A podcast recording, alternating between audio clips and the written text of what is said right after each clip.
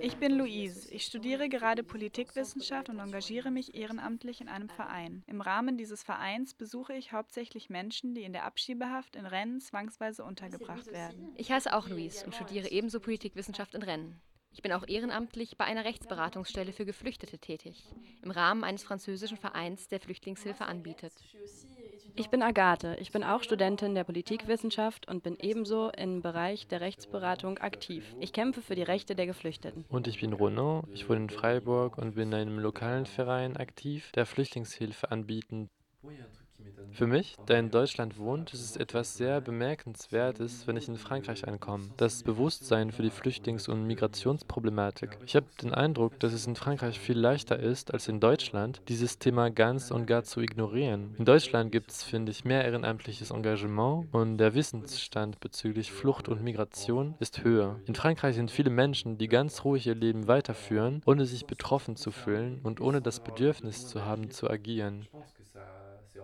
Das liegt, meine ich, zum Teil daran, dass die Anzahl von Geflüchteten in Frankreich geringer ist und dass die Geflüchteten viel weniger sichtbar als in Deutschland sind. Das führt dazu, dass man sich ohne Schwierigkeit ignorieren kann.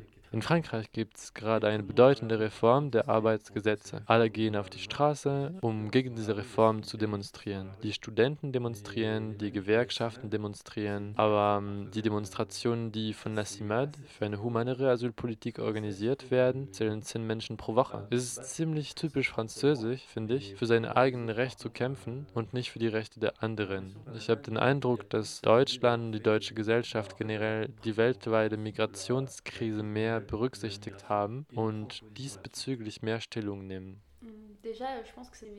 Erst einmal wird davon in den Medien nur auf einer Ebene berichtet. Man berichtet von einer Notsituation, von einer Flüchtlingskrise. Der Begriff der Krise wird sehr häufig in diesem Zusammenhang verwendet. Es wird wenig über lokale Initiativen berichtet, wenig über die Alltagssituation der Geflüchteten gesprochen. Es wird eher auf eine internationale Ebene von der Krise verwiesen, vom Mittelmeer auf die Schiffsbrüche. Die Medien vermitteln einen ziemlich alarmierenden Eindruck. Es geht oft um das Mittelmeer, um den Dschungel in Calais. Geflüchtete sind oft mit Gewalt assoziiert, mit der Bedrohung Bedrohung, die sie vermeintlich für Frankreich darstellen. Es ist auch kompliziert für die Menschen, die helfen möchten. Ich denke an meine Eltern zum Beispiel. Sie wissen nicht, wie sie vorgehen können und es besteht keine Unterstützung von der Regierung oder weiteren staatlichen Institutionen. Diese erklären nicht, wie sich ein Dorf organisieren kann, um geflüchtete Familien aufzunehmen oder so. Viele Leute sind hilflos. Außerdem sehen viele Menschen die Geflüchteten einfach nicht, weil diese oft am Stadtrand leben.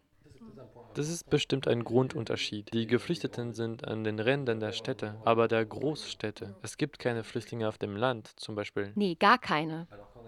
Während es in Deutschland ein Umverteilungssystem gibt. Die Asylsuchenden werden umverteilt, sobald sie im Asylprozess sind. Sie kommen in Flüchtlingsheime, die sich sowohl in Städten als auch in Dörfern befinden. Das sorgt dafür, dass die Asylsuchenden in Deutschland nicht nur in den Großstädten leben, sondern im ganzen Land verteilt sind.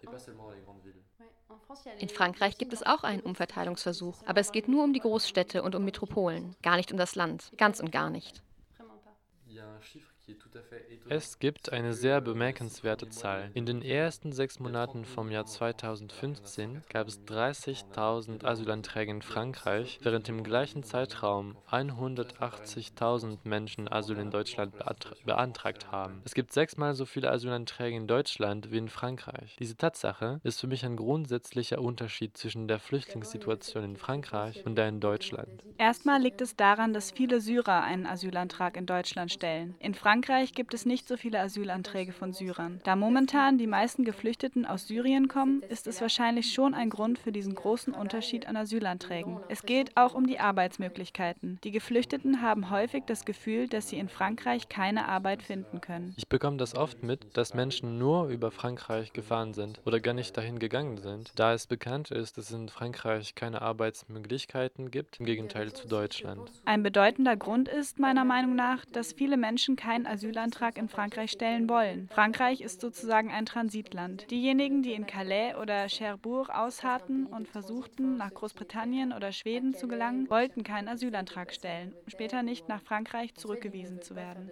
Weil das Dublin-Verfahren verbietet, dass man einen Asylantrag in mehreren Ländern stellt. Genau. Wenn man einen Asylantrag in einem Land gestellt hat, muss man in dem Land bleiben, wo man einen Asylantrag gestellt hat.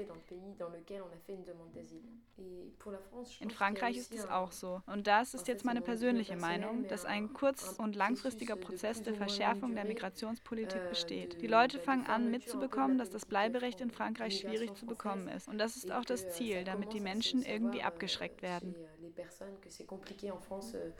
d'obtenir une demande d'asile et que ça décourage les gens. Und dieser Prozess steht im Kontrast zu der Vorstellung von Frankreich als Asylland, als Refugium, als Land der Menschenrechte, die in Frankreich ziemlich verbreitet ist und die in den Diskursen ständig wiederholt wird. Ich habe auch den Eindruck, dass diese Vorstellung und Darstellung von Frankreich als Land der Menschenrechte immer noch existiert. Ich habe in Istanbul eine Frau kennengelernt, als ich ehrenamtlich mit Flüchtlingen tätig war. Sie meinte, dass Frankreich für sie ein Ziel sei, weil sie glaubte, dass Frankreich das Ende der Reise sein würde. Frankreich sei endlich das Ende ihrer Probleme, weil Frankreich für sie die Menschenrechte darstellte. Es sei ein Land, wo die Menschenrechte anerkannt werden. Die Menschen stoßen aber auf eine andere Realität. Es ist interessant, dieser Zusammenprall zwischen unterschiedlichen Wahrnehmungen von Frankreich. Es bestehen Überreste von dieser Vorstellung Frankreichs als Asylland, als Land der Menschenrechte und diese Vorstellung ist nicht mit der derzeitigen Realität verbunden, sondern eher mit einer Art von durch die Geschichte geprägtem Bild. Und wenn ich mit Geflüchteten rede, begegne ich sowohl dem einen Bild als auch dem anderen, sowohl die Vorstellung Frankreichs als Asylland, Frankreich nimmt einen auf und so weiter, als auch die Vorstellung Frankreich nimmt niemanden auf, der Asylprozess ist scheiße, es geht nicht. Diese Wahrnehmungen prallen gegeneinander bei den Geflüchteten, die ich kennengelernt habe. C'est la merde, ça marche pas. Ces représentations de la France, elles s'entrechoquent. Eine Vermutung, die man formulieren kann, ist, dass die ehemaligen Kolonien immer einen Bezug auf die französische Kultur hatten und dass es bis vor kurzem absolut möglich war, nach Frankreich einzuwandern. Die Einwanderer waren sogar herzlich willkommen, weil Frankreich Arbeitskräfte brauchte. Also existiert wahrscheinlich immer noch diese Vorstellung von Frankreich, die noch nicht komplett verschwunden ist. Donc il y a un peu ce reste peut-être d'une image dorée de la France.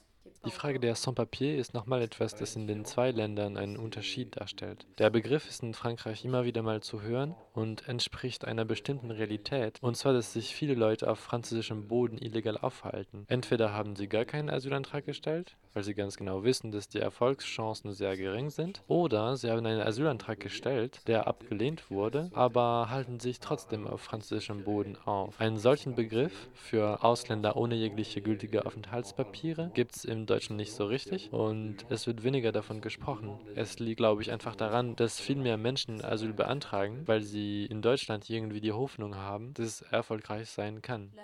Das stimmt. In Frankreich ist das Asylverfahren komplex. Der Anteil von abgelehnten Asylanträgen ist hoch und die Leute wissen das schon. Zum Beispiel habe ich in der Rechtsberatung eine Frau kennengelernt, die aus der Elfenbeinküste kommt. Sie hat Gewalt durch ihren Mann erfahren, was an sich einen Asylgrund darstellt. Aber da sie weiß, dass die Chancen auf Asyl gering sind, hat sie eine andere Lösung gesucht und hat versucht, einen anderen Aufenthaltstitel zu bekommen. Sie wusste, dass ihr Antrag, obwohl er begründet wäre, in dem aktuellen Zusammenhang wahrscheinlich nicht erfolgreich sein würde. In der Rechtsberatung kommen auch jede Menge Menschen, entweder die ihren Aufenthaltstitel nicht erneuern konnten oder die abgelehnt wurden und die trotzdem in Frankreich bleiben. Häufig klagen sie oder stellen Anträge für andere Aufenthaltstitel, nicht weil sie die Hoffnung haben, einen Titel zu bekommen, sondern weil es die einzige Lösung ist, Zeit zu gewinnen, bevor sie illegalisiert werden. Und wenn diese weiteren Anträge abgelehnt werden, bleiben viele trotzdem, obwohl sie keine Papiere haben. Es gibt ein richtiges Paradox, weil das Gesetz natürlich vorschreibt, dass man sich ohne Papiere nicht auf französischem Boden aufhalten darf. Tatsache ist aber, dass die meisten Leute irgendwann in ihrem Verfahren eine Phase durchlaufen, in der sie keine Papiere haben. Diese Phase ist üblich und es ist eine sehr prekäre Situation. Das ist eine Art von Heuchlerei, dass so etwas möglich ist. Du, Louise, hast erzählt, dass die gefangenen, illegalisierten Geflüchteten 45 Tage in der Abschiebehaft verbringen, wenn die Abschiebung aber nicht erfolgen kann. Wenn die Menschen nicht in ihr Heimatland abgeschoben werden können, dann werden sie einfach vor die Tür der Abschiebehaft gestellt. Jeder weiß, dass sie oft nicht von allein weggehen werden. Sie sind illegalisiert, aber sie sind da. Jeder weiß das und es geht so weiter. Wir wissen, dass es eine bedeutende Anzahl an illegalisierten Menschen gibt, aber der Staat weiß, dass er nicht so viel dagegen machen kann und Frankreich hat auch irgendwie Interesse daran, dass diese Menschen bleiben. Ja, das ist die Frage bei der Abschiebehaft. Welche Politik steckt dahinter? Ist der Zweck, die Geflüchteten abzuschrecken, damit sie keinen Asylantrag stellen und nicht in Frankreich bleiben? Ist der Zweck, dass sie von sich aus weggehen? Für mich ist es rätselhaft, was das Ziel ist. Ist das Ziel, dass die Leute von selbst wieder gehen, weil es sonst auf einer diplomatischen Ebene zu kompliziert ist, sie abzuschieben? Oder ist das Ziel noch perfider, und zwar, dass sie illegalisiert als billige Arbeitskräfte arbeiten können? Dass Menschen illegal in Frankreich leben, ermöglicht auch, dass man sie mit, auf sie mit dem Finger zeigen kann, sobald irgendwelche Probleme auftreten. Und obwohl ich keine Anhängerin von Verschwörungstheorien bin, ermöglicht es meiner Meinung nach auch, die Bevölkerung von anderen Sachen abzulenken. Es hat schon auch eine politische Funktion. Erstens, wenn die Migrationsfrage zu brennend wird, wenn die rechtsextreme Partei in den Umfragen steigt, dann gibt es Abschiebungen, über die die Medien viel berichten. Das erleichtert einen Teil der Bevölkerung. Das redet ihnen sozusagen nach dem Mund. Dass illegalisierte Menschen sich in Frankreich aufhalten, ermöglicht außerdem, dass sich der arme Teil der französischen Bevölkerung trösten kann, weil sie den Eindruck haben können, dass sie nicht die allerschlimmste Situation haben. Dass weniger Asylanträge als in Deutschland gestellt werden, kann auch an den Unterbringungsbedingungen liegen. Der Zugang zu einer Unterbringungsmöglichkeit für Asylsuchende ist schwierig und viele Menschen haben keine Chance, untergebracht zu werden, selbst wenn das Gesetz es natürlich vorschreibt. Tatsache ist, dass die Asylsuchenden oft nicht untergebracht werden können. Frauen mit Kindern finden immer etwas, zumindest eine prekäre Notunterbringung. Aber die meisten alleinstehenden Männer haben keinen Zugang zu einer staatlichen Unterbringung und sollen alleine zurechtkommen, in besetzten Häusern übernachten, bei Freunden oder Bekannten schlafen oder einfach obdachlos sein. Und wie sehen die Flüchtlingsheime in Frankreich aus? Zum Beispiel dieses Centre de... Centre d'accueil de demandeurs d'asile. Die Bedingungen sind gut, aber das Problem ist, dass die Anzahl an Plätzen sehr gering ist. Diesbezüglich ist der französische Staat ziemlich unrealistisch. Was er gibt, ist gut, aber er gibt wenig. Die Anzahl an Plätzen in diesen Zentren ist überhaupt nicht ausreichend. Zum Thema Unterbringung sind die Richtlinien der zwei Ländern schon unterschiedlich. In Deutschland ist es so, auf jeden Fall da, wo ich bin, in Baden-Württemberg, dass das Recht aller Asylsuchenden untergebracht zu werden praktisch umgesetzt wird. Ein Wohnheim ist irgendein altes Büro, irgendeine alte Fabrik, die schnell und spartanisch eingerichtet wurde. Da sind riesige Zimmer, wo manchmal 20 bis 30 Leute zusammen wohnen, Männer, Frauen, Kinder. Es ist kein Luxus, gar kein Luxus, aber die Asylsuchenden haben schon ein Obdach. Das zeigt wieder, dass der französische Staat eine idealistische Politik führt. Der Staat gibt entweder alles oder nichts. Entweder bekommt man eine Anerkennung und dadurch das Bleiberecht für zehn Jahre, oder man bekommt nichts. Entweder wird man unter guten Bedingungen untergebracht oder man ist obdachlos. Diesbezüglich hat Deutschland eine realistischere Politik. Das stimmt, die beiden Tatsachen wiesen auf das Gleiche hin. In Deutschland kann man höchstens eine Anerkennung für drei Jahre bekommen. Und zwei der vier Anerkennungstypen sind nur für ein Jahr. In Frankreich kann man eine Anerkennung für zehn Jahre erhalten, aber der Staat geizt damit. Eine weitere bemerkenswerte Zahl ist eben die Anzahl der Asylanerkennungen in Frankreich und in Deutschland. Im Jahr 2014 wurde in Frankreich 20 Prozent, in Deutschland hingegen 40 Prozent der Asylsuchenden anerkannt. Anerkennung heißt hier irgendein Aufenthaltstitel. Die Zahlen sind zu hinterfragen. Sie beinhalten alle möglichen Aufenthaltstitel, teils kurzfristige Titel, teils Titel, die rein Abschiebungsverbote sind. Die Frage ist aber, wieso denn gibt es mehr positive Antworten in Deutschland als in Frankreich? Erstens, wenn man in Frankreich einen Aufenthaltstitel bekommt, dann bekommt man ihn für zehn Jahre. Das ist ein Unterschied. Das Asyl ist ein sehr geschützter Status, das viele Rechte beinhaltet. Dafür werden aber die meisten Asylsuchenden abgelehnt. Die Anerkannten bekommen das Recht auf eine gute Situation und die, die anderen sind egal anstatt dass zum Beispiel mehr Menschen eine mittelmäßige Situation angeboten bekommen. Man kann aber auch dieselbe Entwicklung des subsidiären Schutzes wie in Deutschland feststellen. Ziel ist es dabei, einen Status zu haben, der weniger als die Asylanerkennung oder der Flüchtlingsstatus schützt. Dafür können mehr Menschen anerkannt werden. Aber wir zweifeln natürlich daran, dass das Ziel ist, mehr Leute anzuerkennen und befürchten eher, dass die Anzahl an Asylanerkennungen reduziert werden soll und die Anzahl an Betroffenen des subsidiären Schutzes steigen. Subsidiärer Schutz ist ein prekärer Status. Das Asyl in Frankreich ist etwas sehr Langfristiges. Selbst wenn das Asyl nur für zehn Jahre ist, ist es nicht so schwierig, den Aufenthaltstitel zu erneuern, während Ziel des subsidiären Schutzes ist, vorläufig zu bleiben. Das hat nämlich an auch die Funktion, dass die Menschen, die einen subsidiären Schutz bekommen, den Eindruck haben, dass sie sich nicht in diesem Land auf Dauer aufhalten sollen. Das sorgt dafür, dass die Menschen im Blick behalten, dass sie irgendwann weggehen sollen. Diese kurzfristigen Aufenthaltstitel sind auch dafür gedacht. Es ist zudem so, dass Frankreich Menschen aus bestimmten Herkunftsländern systematisch ablehnt. Diese Herkunftsländer stehen jedoch nicht auf der Liste der sicheren Herkunftsländer. Es liegt an diplomatischen Gründen. Es liegt oft an alten Beziehungen zwischen prominenten Politikern und den französischen Behörden und hat oft mit den Netzwerken des France Afrique zu tun.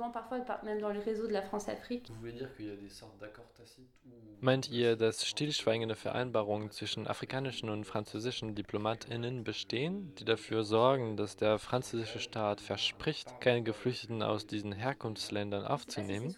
Man weiß eben nicht, ob es sich um eine Vereinbarung handelt oder ob die französischen Diplomatinnen einfach nicht zugeben wollen, dass der eine Staat eine Diktatur ist. Man weiß auf jeden Fall, dass dieses eine Land gegen die Menschenrechte verstößt. Das heißt, die Staatsbürgerinnen aus diesem Land eine Anerkennung bekommen sollten. Aber sie bekommen in Frankreich doch kein Asyl.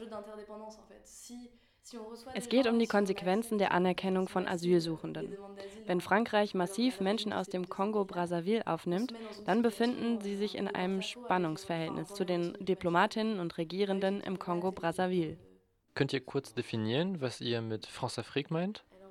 France-Afrique meint die Vernetzung zwischen Frankreich und den alten französischen Kolonien. In der postkolonialen Zeit wollten diese Länder wirtschaftliche, kulturelle und politische Verbindungen beibehalten. Was ursprünglich keine schlechte Idee war, ist aber heutzutage schlecht konnotiert, weil diese Vernetzungen oft als neokolonialistisch betrachtet werden.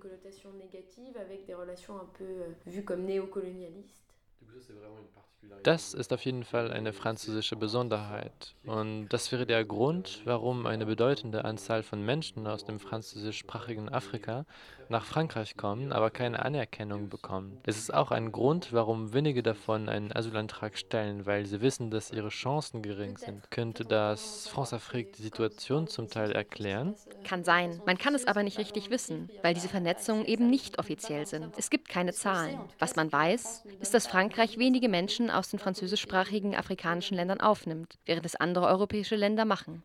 Als vierter Punkt wollte ich von dem Ausnahmezustand l'état d'urgence hören. Seit November und den Terroranschlägen in Paris ist Frankreich in einem sogenannten Ausnahmezustand. Was hat bezüglich der Flüchtlingssituation geändert? Es ist so, dass der Staat und die Polizei mehr Macht haben und sie nicht so kontrolliert und überwacht werden wie vorher. Das führt dazu, dass immer wieder mal von Polizeiübergriffen berichtet wird. Es gibt auch immer mehr Kontrollen von der Polizei auf der Straße oder in der Bahn. Wir haben mit einer Aktivistin geredet, die sich für die Rechte der Geflüchteten einsetzt. Sie hat uns erzählt, wie eine Gruppe von PolizistInnen um 6 Uhr morgens zu ihr nach Hause kamen, unter dem Vorwand, dass sie einen Geflüchteten suchten, der eine Straftat begangen hatte. Eine etwas obskure Geschichte, die aber der Polizei auf keinen Fall erlaubte, eine Hausdurchsuchung durchzuführen. Der Ausnahmezustand schürt ein Klima der Angst und erweitert die Ermessensfreiheit der Polizei und der Präfektur.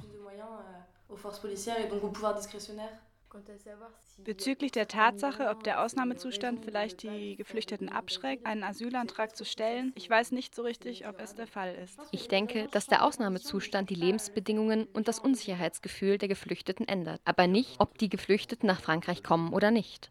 Es gibt im Moment auch ein anderes wichtiges Ereignis, was das Asyl angeht, und zwar die Dematerialisierung. So etwas gibt es in Deutschland nicht. Die Dematerialisierung erfolgt in den Präfekturen, wo die Menschen ihren Asylantrag stellen sollen. Da ein großer Mangel an Kapazitäten und Personal besteht, wurde das Asylverfahren dematerialisiert, um es vermeintlich zu vereinfachen. Die Geflüchteten sollen ihren Asylantrag im Internet stellen. Es ist schon problematisch, weil jeder Fall spezifisch ist. Es gibt viele unterschiedliche Situationen und unterschiedliche Aufenthaltsmöglichkeiten. Erstmal müssen die Menschen einen Zugang zu Internet haben und dann müssen sie mit dem Internet klarkommen. Und vor allen Dingen kann man mit dieser Internetplattform nicht sehen, was für unterschiedliche Aufenthaltsmöglichkeiten man hat. Ich glaube schon, dass die Dematerialisierung auch positive Auswirkungen hat. Vor der Dematerialisierung war die Präfektur die ganze Zeit überfordert. Eine Asylsuchende von den Philippinen hat mir erzählt, wie sie nachts vor der Präfektur gewartet hat, um bei der Öffnung da zu sein und wie sie manchmal mit den anderen Geflüchteten kämpfen sollte, um ihren Platz zu behalten. Diese Frau war mehrmals bei der Präfektur, bevor sie es überhaupt hinbekommen hat, hineinzukommen. Ich dachte zum Teil, dass die Dematerialisierung gute Auswirkungen hat, weil der Zugang zum Asylverfahren irgendwie einfacher und für alle möglich sei. Ich finde es etwas illusionär zu denken, dass Geflüchtete alleine damit klarkommen können. Erstens, weil das Verfahren kompliziert und unübersichtlich ist und zweitens, weil die Dematerialisierung des Ganzen noch komplizierter macht. Darüber hinaus kann die Präfektur viel leichter einen Antrag ignorieren, ihn vor sich her schieben und sich nicht zurückmelden, wenn sich die Helferkreise und Flüchtlingshilfevereine nicht die ganze Zeit aufdrängen und die Behörden nicht immer wieder mal mahnen und so weiter. Ist der Plan, dass dieses dematerialisierte Verfahren das bisherige Verfahren komplett ersetzt oder ist dieser Asylantrag im Internet nur eine Option? Das ist genau das, was problematisch ist. Theoretisch soll irgendwann alles dematerialisiert werden. Der oder die Betroffene hat das Recht, jemanden von der Behörde aufzusuchen, wenn er oder sie es nicht hinkriegt, wenn er oder sie das Asylerfahren im Internet nicht versteht, wenn er oder sie keinen Zugang zu Internet hat und so weiter. Es ist grundsätzlich ein grundsätzliches Recht, einem Menschen bei dem Asylantrag gegenüberzustehen. Aber um dieses Recht zu haben, muss man ein Klageverfahren einleiten. Und das können die Geflüchteten gar nicht wissen. Ein Flüchtlingshilfeverein muss sie darauf hinweisen. Diese Dematerialisierung ist dann richtig eine Massenabschreckungswaffe sozusagen. Ja, ich würde auch sagen, dass die Präfektur einfach die Aufgabe an die Flüchtlingshilfsvereine übertragen. Die Aktivitäten der Flüchtlingshilfsvereine haben auch negative Auswirkungen, weil das System jetzt gar nicht mehr auf sie verzichten könnte. Zum Beispiel begleiten ehrenamtlich von unserem Verein Menschen zu der Präfektur. Da wir ein anerkannter Verein sind, können wir dafür sorgen, dass der Fall richtig behandelt wird. Wenn wir nicht dabei gewesen wären, dann wäre der Aufenthaltstitel vielleicht gar nicht ausgestellt worden, weil sie den Betroffenen nicht richtig angehört hätten. Dadurch ergibt sich eine Art von Klientelismus. Und das geht in die falsche Richtung. Die Präfektur wälzt die Arbeit auf uns ab und gibt den Geflüchteten manchmal den Kontakt der Flüchtlingshilfsvereine, damit sie Unterstützung bei der Asylantragstellung bekommen. Sie erfüllen manchmal einfach gar nicht mehr ihre Aufgabe. Und mit dieser Dematerialisierung machen die Flüchtlingshilfsvereine einfach den ganzen Prozess. Sie müssen nicht nur dafür sorgen, dass die Rechte der Geflüchteten wahrgenommen werden, sondern sie müssen einfach die ganzen Unterlagen ausfüllen. Und das war nicht die Absicht. L'objectif à la base.